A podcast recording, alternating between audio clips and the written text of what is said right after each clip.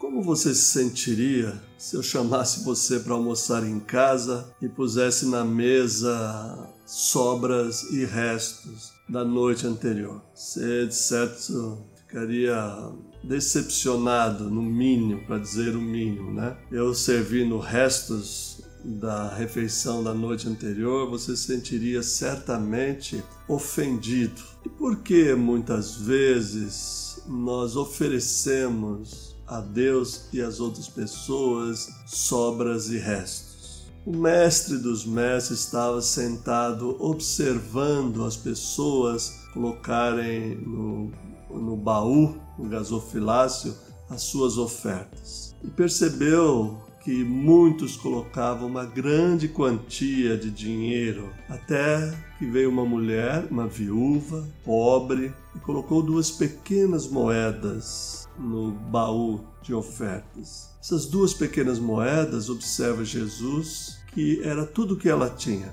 Era o seu sustento, era o seu meio de vida, como bem expressa a palavra final, bios, a sua vida. Em contrapartida, os outros davam daquilo que sobrava, era o excesso do que eles tinham.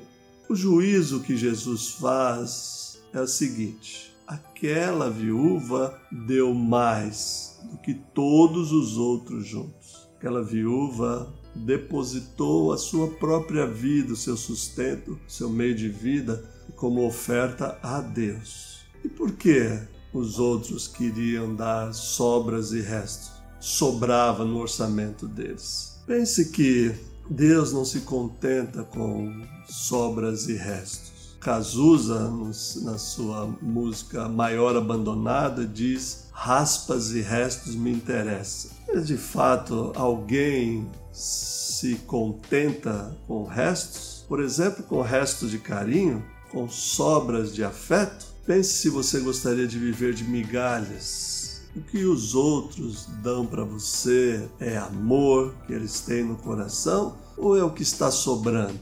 Eles amam outras pessoas e dá a você o que sobra. Pensa no tempo. O tempo, alguns dizem que é uma coisa, uma mercadoria escassa. Mas você, como filho, ou como pai, ou como esposa, pense no tempo que a pessoa amada dedica a você. Pensa no tempo que você dedica aos seus filhos. Pensa no tempo que você dedica a Deus. Um tempo precioso ou é sobras e restos?